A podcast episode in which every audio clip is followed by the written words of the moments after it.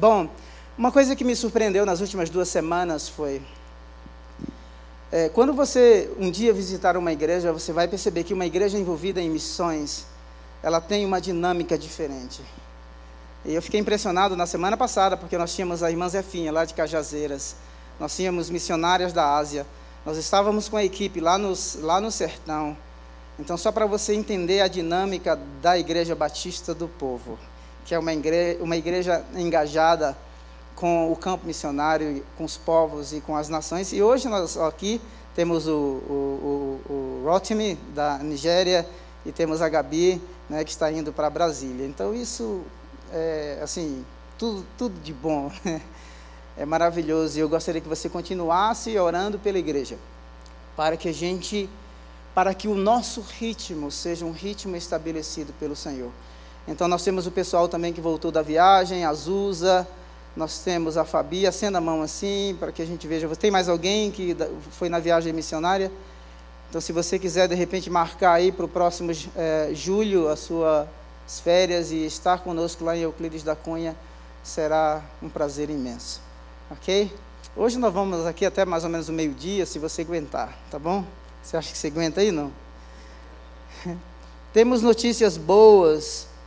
É, a dona Leia, que nós oramos aqui, ela está bem, graças a Deus. O senhor Dorival, falei com ele na, a, um, anteontem, está também num processo de recuperação, mas assim, muito progressivo, não é? É, quando eu falo para vocês de pegar o celular e gravar uma oração e de repente, eu prefiro oração porque ela se torna mais pessoal, não é? Texto às vezes não é legal para determinadas determinados momentos. E hoje eu estava, assim, acordei muito cedo e eu estava recebi uma mensagem é, uma, uma mensagem resposta a uma mensagem que eu havia enviado antes e a pessoa disse que é, pedindo oração por algumas coisas, assim, situações de ordem pessoal.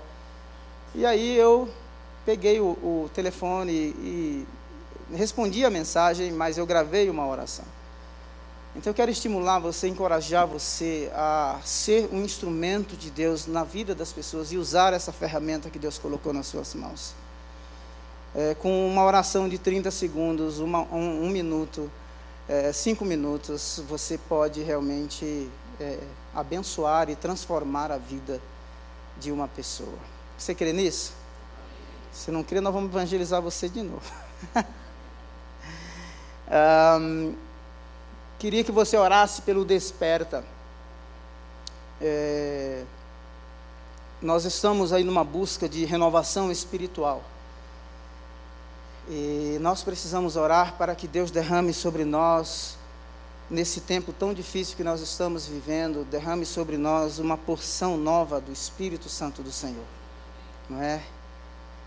E nós precisamos de experiências profundas e transformadoras com Deus. Então, ore pelo desperta.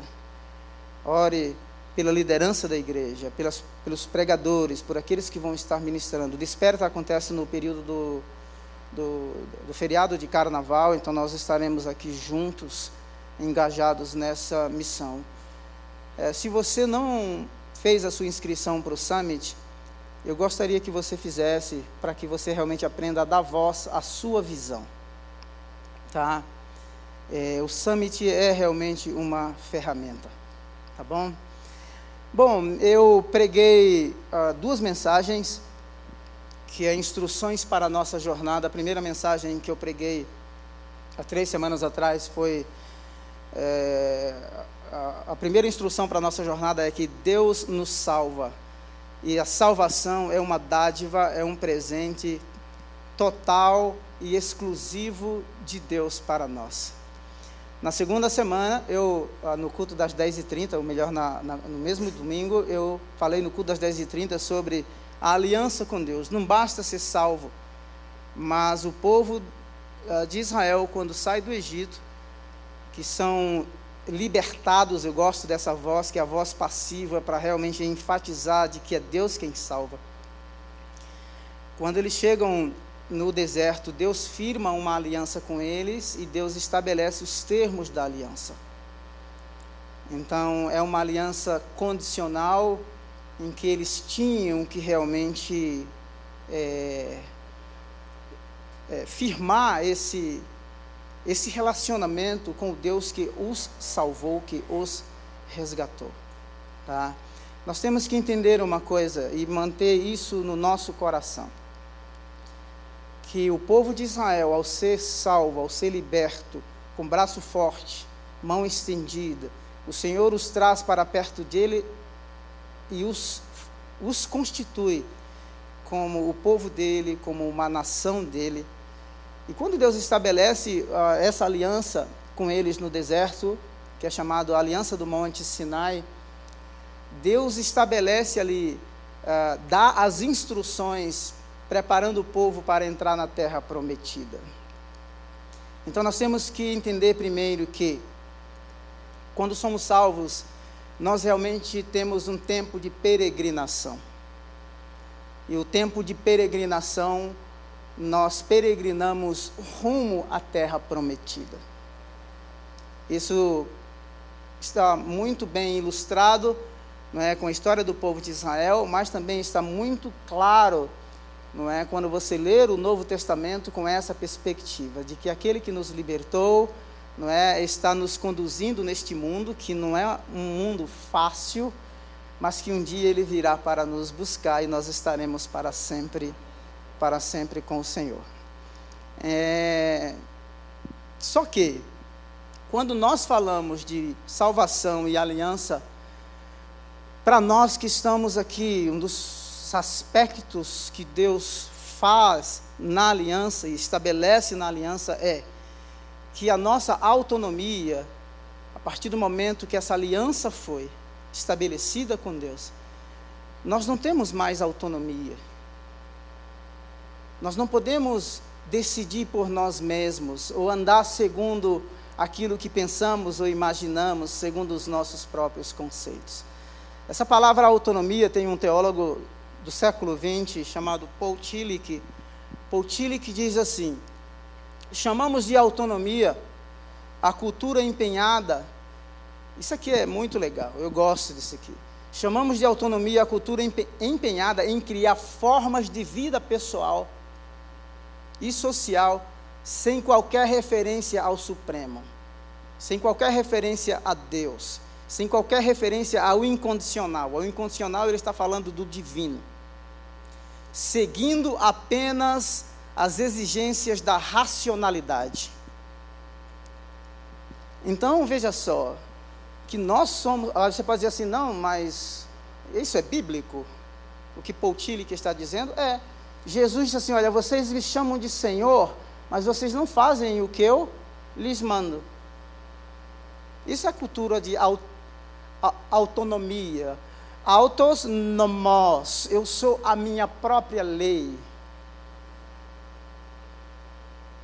Eu gosto de uma frase do, do Rick Warren, no livro dele Uma Vida com Propósito, eu li há uns anos atrás, e ele diz assim: olha, os crentes falam muito do céu, mas eles trabalham dia e noite para viver na terra.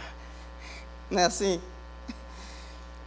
Ah, então essa frase do Paul Tillich, ela me, ela me, ela mexe comigo.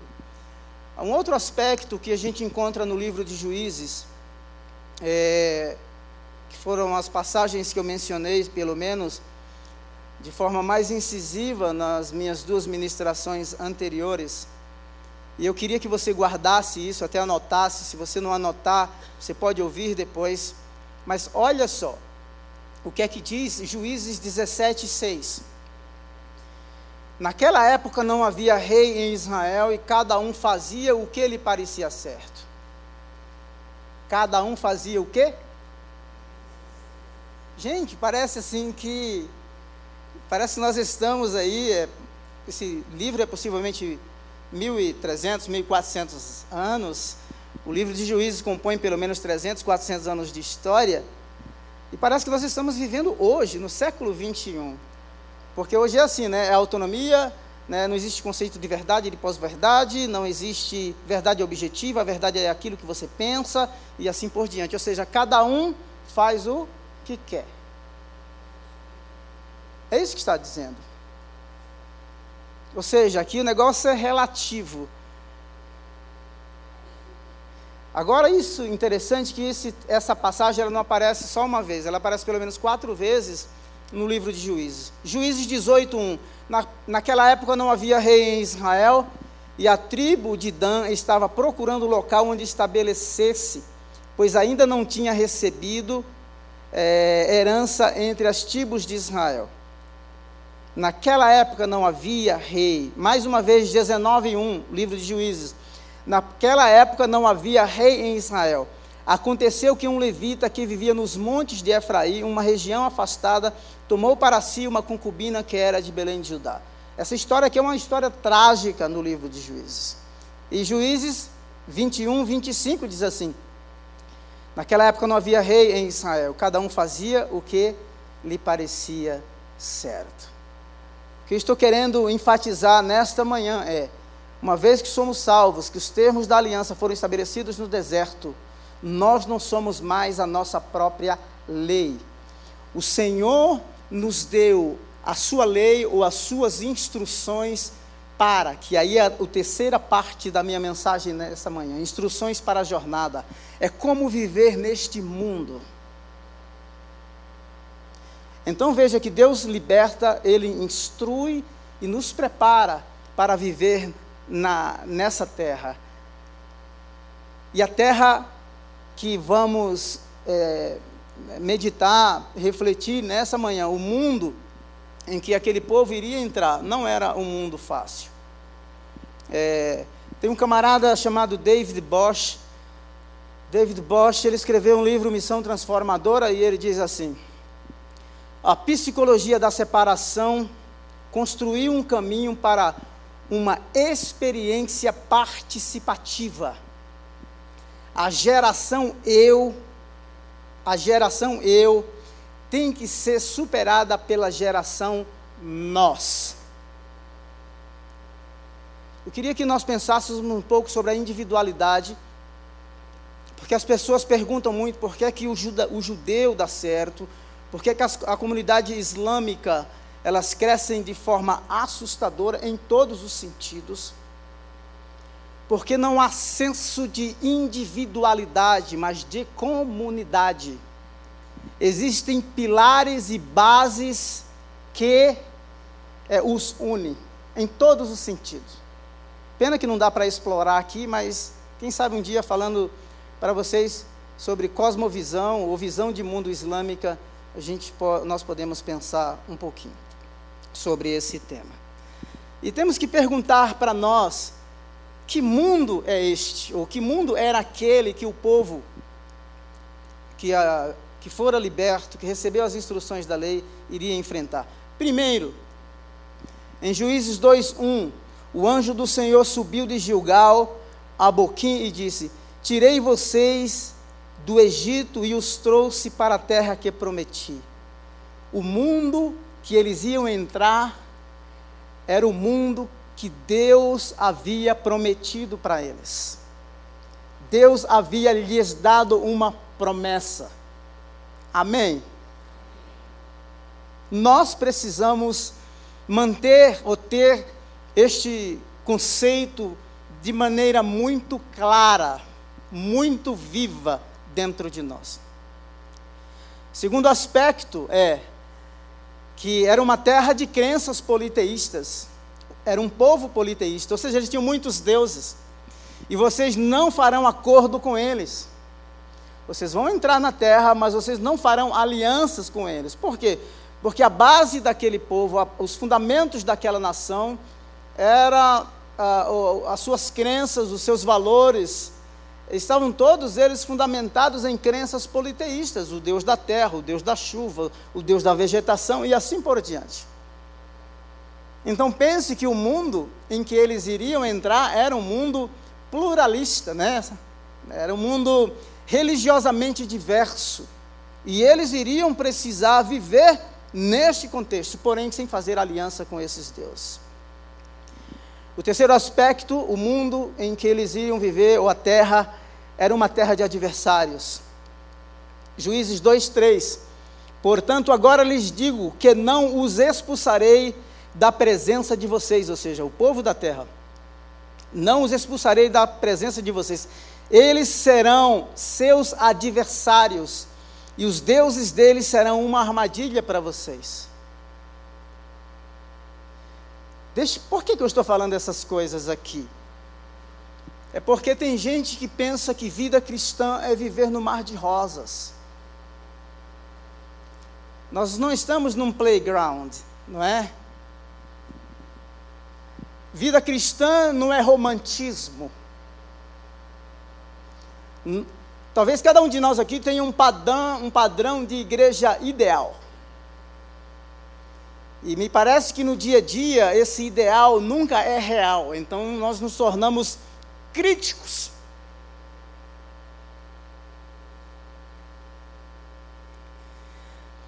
Uma terra que mana leite e mel. Fala da beleza da terra, da grandeza do seu solo, dos seus frutos. Isso aqui é uma, uma linguagem poética, uma metáfora, dizendo que o fruto da terra é, é bom, que a terra é realmente boa. Tá? Ah, Números capítulo 13, verso 27 diz assim: E deram o seguinte relatório. Veja só. É, e deram o seguinte relatório a Moisés: Entramos na terra a qual você nos enviou, onde manam leite e mel. Aqui estão os frutos dela. Os caras trouxeram a prova. Né? Eles foram, Moisés deu todas as instruções em Números capítulo 13 a partir do verso 1, Moisés deu todo um protocolo para que eles cumprissem, não é? Algumas perguntas estratégicas quando eles chegassem lá. E os camaradas dizem assim: não, a terra é boa e o fruto está aqui. Você consegue entender ah, as situações mais adversas que esse povo vai viver na terra? Terra que manda leite e mel, mas é terra de inimigos. Terra que manda leite e mel, mas é terra, terra de gigantes. É uma terra que manda leite e mel, mas é uma terra politeísta, religiosamente plural, em que nós vamos ter que aprender, ou que eles tinham que aprender a conviver com os deuses daquela terra, embora sem fazerem aliança com o povo e nem com os seus deuses. Então veja. E, a, e, e o quinto aspecto aqui é: que mundo é este? Né? O que terra é esta? É uma terra de um povo forte. E é uma terra, é uma terra totalmente fortificada, protegida. E espalharam entre os israelitas um relatório negativo acerca daquela terra. Disseram: A terra para a qual fomos enviados em missão de reconhecimento devora os que nela vivem. Fala sério. Olha o mundo que esse povo vai entrar. O povo é forte. É o seguinte: quando eles pegam os seus inimigos, eles devoram, eles destroem, eles matam. Eu sinceramente eu não sei quais são os seus sentimentos no início de 2022. Talvez você tenha aí um grito atravessado, não é? Sim ou não? Talvez você tenha vontade de extravasar as suas emoções e os seus sentimentos por causa de tanta injustiça. Eu li uma matéria três dias atrás que 280 crianças estão fazendo a transição ou mudando de sexo, não vou falar gênero, mudando de sexo em um hospital famoso de São Paulo.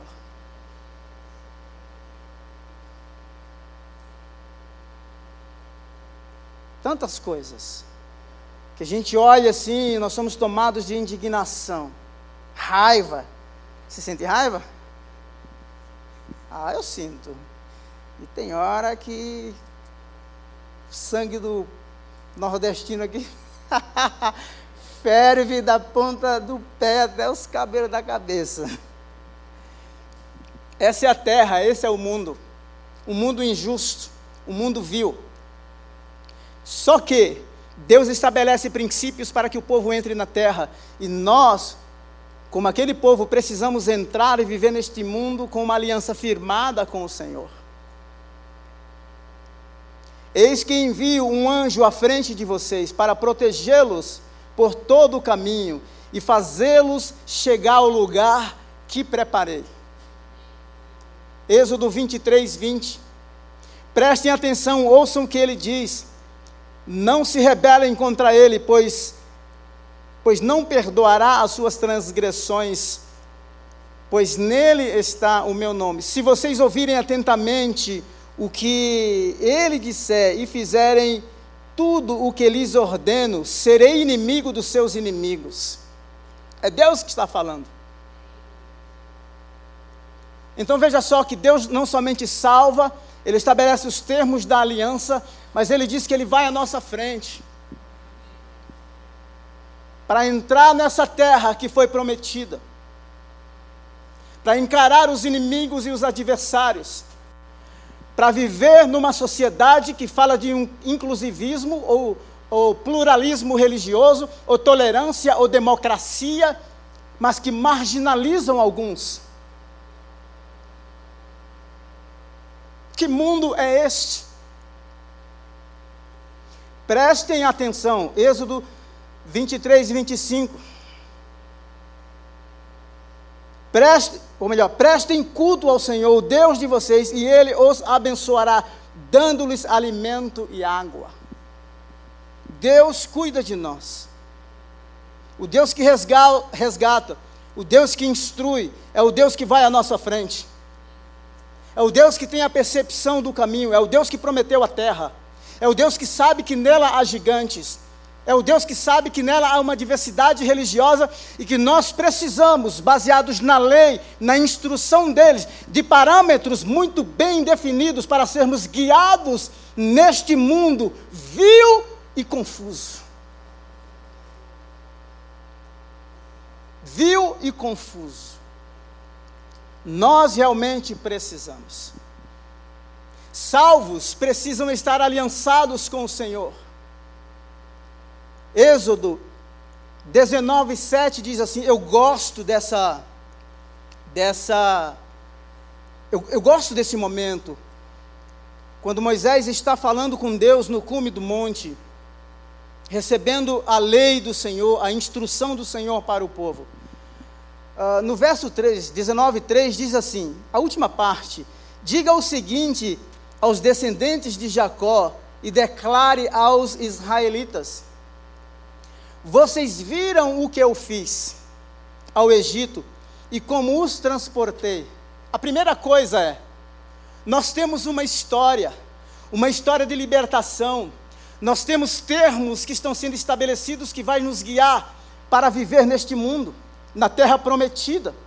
Porque afinal, o mundo é, do qual aquele povo havia saído era um mundo opressor, o Egito tinha uma, um panteão de deuses, deuses para cada segmento da, da sociedade. Vejam o que eu fiz. 19,5 diz assim: Agora, se me obedecerem fielmente, guardarem minha aliança, vocês serão meu tesouro pessoal dentre as nações, embora toda a terra seja minha. É, Êxodo 19,7, essa aqui é fantástico. Moisés voltou, convocou as autoridades do povo e lhes expôs tudo o que o Senhor havia lhe mandado falar. Agora, olha a resposta do povo. O povo respondeu unânime. Moisés está no monte, recebe a lei, recebe a instrução. Moisés vem e expôs, expôs, expõe para o povo aquilo que Deus lhe havia falado, e o povo responde unanimemente dizendo assim: faremos tudo, tudo o que o Senhor ordenar. E Moisés levou ao Senhor a resposta do povo. Aqui a aliança está firmada. Agora eles podem realmente entrar na terra com uma aliança firmada com o Senhor. Nós não resistiremos às tentações deste mundo vil em todos os sentidos as pressões. Não resistiremos de peito aberto, sozinhos. Não os venceremos na nossa própria força. Lembra de Jesus no deserto? Ele foi levado para ser tentado pelo diabo. 40 dias e 40 noites. O Moisés, o novo Moisés do Novo Testamento. as propostas mais indecentes de Satanás. Se tu és filho de Deus, manda com que estas pedras se transformem em pão. Um momento de vulnerabilidade, fome, fragilidade humana. Mostra, mostra a Jesus todos os reinos da terra. Se você prostrado me adorar, olha aqui é, como Satanás é sagaz. Como o diabo é sagaz. Jesus estava destituído, situação de vulnerabilidade, fragilidade física. O livro de Mateus, no capítulo 4, não relata, mas Marcos diz que quando ele volta do deserto, os anjos o serviram. serviram. Ele volta com fome.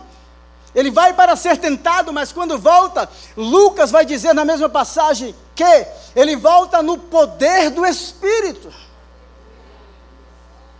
Deus esteve com Jesus em toda circunstância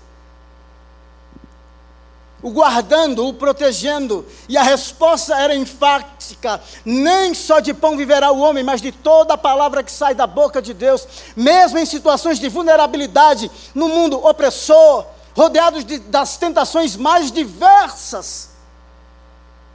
Se estivermos cheios da palavra, se estivermos aliançados nele, se tivermos princípios baseados nas instruções do Senhor que nos guie nós responderemos segundo as instruções que recebemos e venceremos. Que mundo é este? Nós precisamos de muita sabedoria para viver no século 21. Precisamos do poder do Espírito Santo de Deus. Enquanto nós estávamos ministrando a ceia, que tivemos aquele momento aqui, não é? Pastor Joanão orando em línguas aqui, essa igreja nós queremos nos dons do Espírito. Pode ser que você venha de um segmento mais conservador e você até se assuste. Deixe-me dizer, nós nunca vamos conseguir colocar Deus dentro da nossa teologia. Deus extrapola a nossa teologia seja ela renovada, seja ela, não é? Quando falo renovada é daqueles que creem nos dons ou daqueles que não creem, Deus é Deus.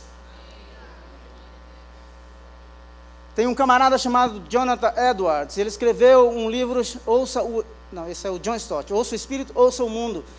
Mas o, o Jonathan Edwards, ele escreveu um livro, você encontra em PDF, já que caiu no domínio público, é, ele fala sobre a verdadeira obra do Espírito. Ele fala que quando ele pregava em muitas situações, as pessoas uivavam, segurando nos bancos. Pode ser que assuste alguns. Eu, particularmente, não julgo, porque quem somos nós, meros mortais, para definir não é, a maneira como Deus vai operar. Ele continua reinando no seu trono. Mas a pergunta para nós é: como que nós vamos viver neste mundo? O que é que nos dirige? O que é que nos norteia? Quais são, a, quais são as nossas bases, os nossos fundamentos? Quais são as nossas crenças? Existem pessoas que têm uma aparência de tanto poder, mas vida muito rasa. O James Hunter, no seu livro Monge Executivo, ele diz assim: ah, quem tem o ouro faz as regras. E dependendo da posição que a gente ocupa, ou que as pessoas ocupam, ou que alguns líderes ocupam, eles tentam fazer as regras, e aí usam e abusam do poder. Machucam pessoas. Margaret Thatcher disse assim: que ter poder é como ser uma dama. Se você precisa dizer a alguém que tem, você não é.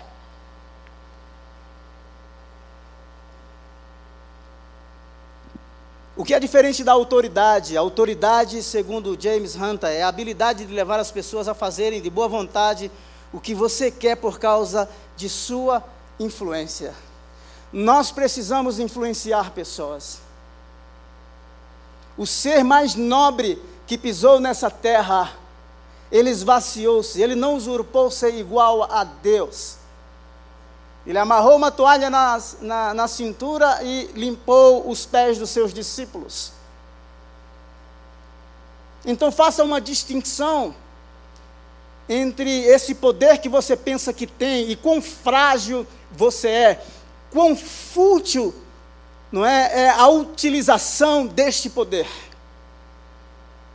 Porque na verdade ele serve mais a você para massagear o seu ego e, e te autopromover do que influenciar pessoas, enviá-las mais longe, estar preocupadas com o bem-estar delas. Alguns dias eu estava conversando com um missionário. Nós temos um ministério aqui que a Fabi dirige, que, que quer dizer, coordena, que é o Ministério de Cuidado Integral dos Missionários. E, e nós, nós fazemos isso com muito prazer, de cuidar dos missionários. E aí um dia eu, eu, conversando com um missionário de outra organização, ele falou assim, olha, o meu líder me ligou e ele nem perguntou como que eu estava. O que ele veio foi falar todas as tarefas que eu tinha que fazer e que realizar e quais os relatórios eu tinha que prestar. Verdadeiro gerente gerencia coisas. E dependendo do lugar, nós nos tornamos coisas objetos para serem gerenciados. Aqui, quando Deus dá instrução para que o povo viva no mundo, Ele quer que esse povo seja o modelo da graça dEle. Então, a nossa vocação é influenciar pessoas. Que mundo é este? Existe uma terminologia que eu chamo de mundo, ou que é, na década de 90, 1990, foi é, estabelecido um termo chamado mundo VUCA. O que, que é o mundo VUCA? O mundo VUCA, é, ele surgiu no cenário do pós-guerra, e é um mundo em que é definido como um mundo volátil, não é estável, incerto e complexo, e também ambíguo. É esse o mundo, é essa a mentalidade. O outro mundo, chamado de mundo Bunny, é um mundo frágil. A, a, a, sigla, né, ou acrônimo, ele é em inglês, então não vou falar as, as palavras em inglês para você. Então eu vou falar traduzido. Que é um mundo frágil, ansioso, não linear e incompreensível. Que mundo é este? Volátil, incerto, complexo. E como nós nos sentimos? Temos tudo, não é? Investe-se horrores em segurança, mas vivemos inseguros. A ciência prometeu, não é? é dominar a natureza e promover o bem-estar de toda a humanidade. E existem milhões e milhões de pessoas em situação de refúgio, passando fome. Que mundo é este? Hoje fala-se de cidades inteligentes. Cidades inteligentes é outra terminologia, bonita por definição. Ou seja, cidade inteligente é uma cidade é, que usa a tecnologia, não é, em seu processo de planejamento, com a participação dos cidadãos. Qual foi o dia que você deu um pitaco, um palpite? Todos nós gostamos de dar um pitaco, né? Na formação de algum projeto. Mas fala-se de cidades inteligentes. Sabe quantas toneladas de, de dióxido de carbono é jogado no, na atmosfera? A briga entre Estados Unidos e China. Quem mais polui, quem menos polui? Que mundo é este? Quando nós olhamos o princípio bíblico, totalmente diferente, sabe o que é que Deus diz em Jeremias, capítulo 29, verso 7? Busquem a prosperidade da cidade para a qual eu os deportei. Porque na prosperidade da cidade, vocês prosperarão. Nós precisamos ser uma comunidade engajada com o bem-estar da cidade. A rua é uma extensão da nossa casa. A igreja é uma extensão da nossa casa e vice-versa. Então nós precisamos não é, estabelecer um modelo de cidade, de mundo, segundo o que Deus pensa, e Deus pensa de forma, de maneira sustentável. Isso aqui é fantástico. Sabe por quê? Quando você lê o livro de Levíticos, Existem leis para o sacerdote. O rei de Israel tinha que ter um manual da Torá, porque ele não governava segundo eh, os seus planos pessoais, mas ele tinha que governar segundo a lei de Deus. Havia leis de como os escravos deveriam ser tratados, se você ler Levíticos capítulo 19, versos 34 e 35, trate o estrangeiro, o imigrante, o refugiado como natural da terra. Havia leis para manter a terra, o solo de maneira saudável, ou seja, plantem seis anos, no sétimo ano, deem descanso à terra. Comam somente aquilo que a terra produzir por si só, mas deixe que a terra descanse. Ah, esses caras que estabeleceram esses pensamentos, né, de mundo VUCA, mundo BANI, né, e cidades inteligentes, eles deveriam ter lido esses, essas passagens bíblicas. Porque só há sustentabilidade quando há uma relação, uma relação, uma intimidade, uma comunhão com o Criador. Toda distorção, toda opressão é quando essa relação com o Criador é rompida ou foi rompida. Havia a lei da restituição, a lei do jubileu. Você comprou uma terra, depois de tantos anos você tinha que devolver. Por quê? Porque o Senhor dizia assim: não, a terra não é sua, a terra pertence a mim. Que mundo é este? É o mundo de guerras espirituais.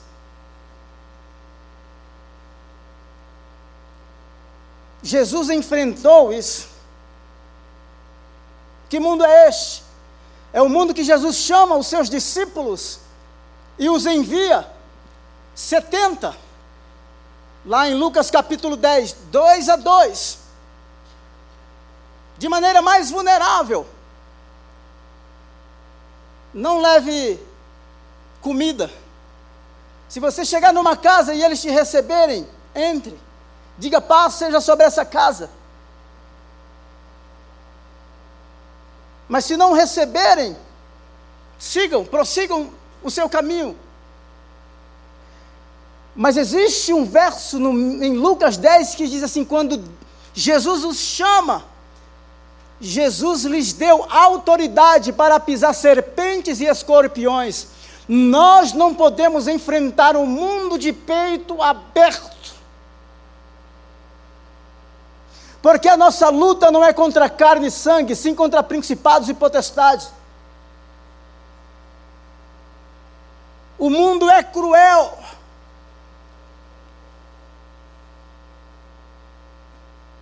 O mundo é cruel.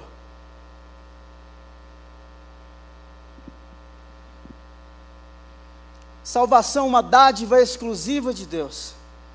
O deserto, lugar de peregrinação mas nós estamos caminhando para a terra prometida. Nós experimentaremos sim a proteção do Senhor, a provisão do Senhor, o direcionamento do Senhor. Somos um povo aliançado com Ele, com termos da aliança definidos.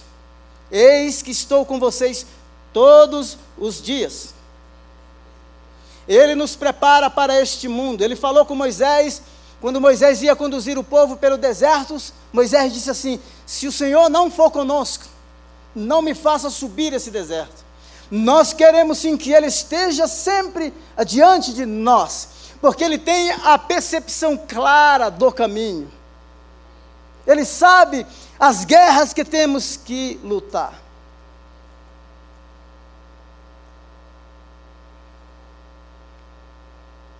Quando o povo chega na terra prometida, e eu vou encerrar com dois aspectos. É, na verdade, três aspectos. Eu coloquei o meu título aqui, três palavrinhas só, tá bom? A promessa da terra e a posse dela. Primeiro, qual é o nosso histórico de vida? O povo de Israel, me deixe pontuar algo muito interessante aqui para você. Quando Moisés, em Atos capítulo 7, se propõe a libertar o povo, não é? E, o, o, há uma reação de rejeição. Eles dizem assim: quem te constituiu juiz sobre nós? Quem te constituiu? Os teólogos dizem que esse comportamento já era um retrato de como seria o comportamento daquele povo no deserto. Eles saem do Egito, pão e água Diz assim: Como você nos trouxe para morrer aqui? Moisés está recebendo as tábuas da lei, ou a, a lei, a instrução. Sabe o que é que eles fazem? Eles formam um Deus. Porque eles queriam um Deus que fosse adiante deles. E outra coisa, eles já querem fazer uma assembleia para eleger os seus próprios líderes. O retrato de um povo. Nós precisamos ter uma visão correta de quem Deus é.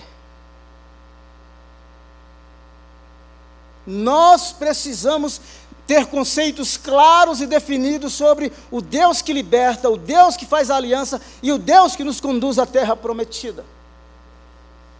Lembre-se que é esse povo que tem esse histórico de murmuração, de rebelião, de reclamação, que os seus cadáveres serão espalhados pelo deserto. Porque a libertação não é simplesmente libertação física, a libertação espiritual, as suas emoções precisam ser tocadas e redimidas. O Egito já ficou para trás, mas na vida de muitos deles, não, qualquer crise, qualquer falta, eles se remetem ao passado. O passado ainda lhes aprisiona, os oprime, os escraviza.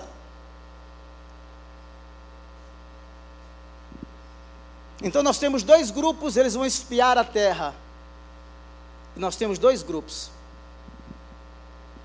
Nós temos dois homens, Caleb e Josué. Caleb diz assim em Números capítulo 13, verso 30: então Caleb fez o povo calar-se perante Moisés e disse: Subamos e tomamos posse da terra, é certo que venceremos. Eles viram os gigantes, eles viram que a terra é boa, eles viram que os caras matavam mesmo, mas eles tinham uma visão correta, eles se apropriaram da promessa de Deus eles encararam a terra como um povo aliançado com Deus. A fé diante desses desafios externos nos faz grande, porque nós conhecemos o Deus que nos arrancou de lá, o Deus que fez os milagres no deserto, o Deus que firma a aliança, o Deus que diz assim: Vejam o que eu fiz no Egito.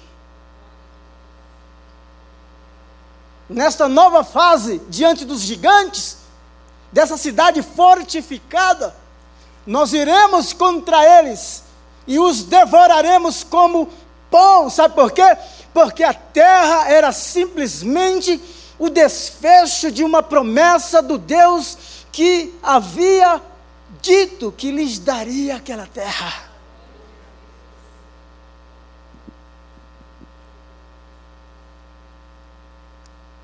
Nós precisamos ter um conceito muito claro e definido do Deus da aliança, para que quando os gigantes externos tentarem nos fazer pequenos, mostrarmos de que apesar de toda a nossa finitude, toda a nossa limitação, toda a nossa pe pequenez e insuficiência diante dos grandes desafios externos, nós somos o povo da aliança. Ô oh, glória! Tem um penteca aí para dar um glória, não? uh, que coisa linda! Números 14, verso 9 diz assim: Somente não sejam rebeldes com o Senhor, e não tenham medo do povo da terra, porque nós os devoraremos como se fosse pão. A proteção deles se foi, mas o Senhor está conosco.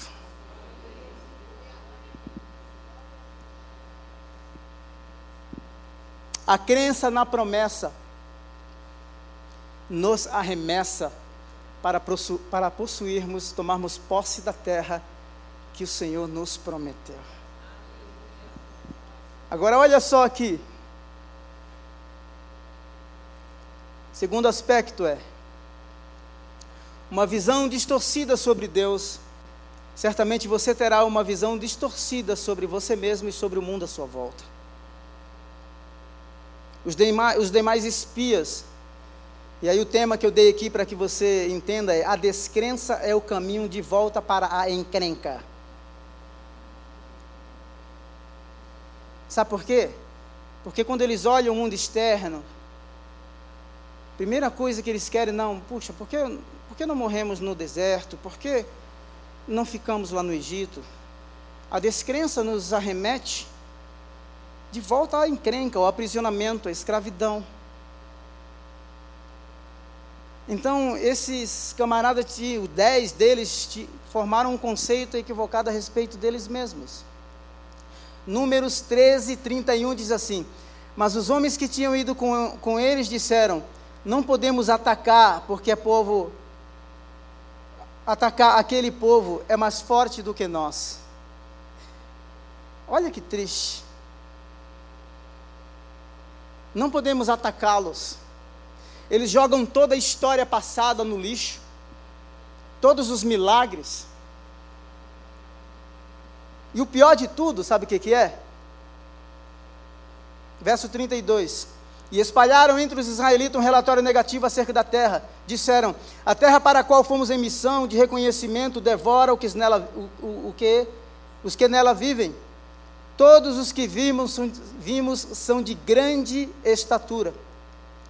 Vimos também os gigantes, os descendentes de Enaque, de quem, olha só, de quem parecíamos gafanhotos a nós e a eles. Eles viram gigantes e eles pareciam como? Gafanhotos. Diante dos olhos deles e diante de nós mesmos. Diante deles mesmos. Uma visão raquítica sobre o Deus que os chamou, que prometeu e uma visão raquítica sobre eles mesmos. Qualquer ser amedrontado que não crê na promessa de Deus, qualquer probleminha se agiganta, cresce, nos diminui. Por isso, a fé nos, nos remete à promessa de Deus. Porque tem horas diante desse mundo vil, Bani, Vulca, cidades inteligentes, que odiou o mestre, que o chamou de príncipe dos demônios, que o desafiou no deserto. Diante deste mundo, em muitos momentos, nós vamos nos sentir afrontados, desrespeitados. Vozes fortes vão querer nos calar, nos marginalizar, nos silenciar. E nós precisamos entender que o Deus que nos arrancou, que cuidou da nossa vida no deserto, que estabeleceu os termos da aliança, esse é o Deus que nos dará força e nos fará vencer, e nele somos mais do que vencedores por meio daquele que nos amou. Glória a Deus. Por favor, se coloque em pé.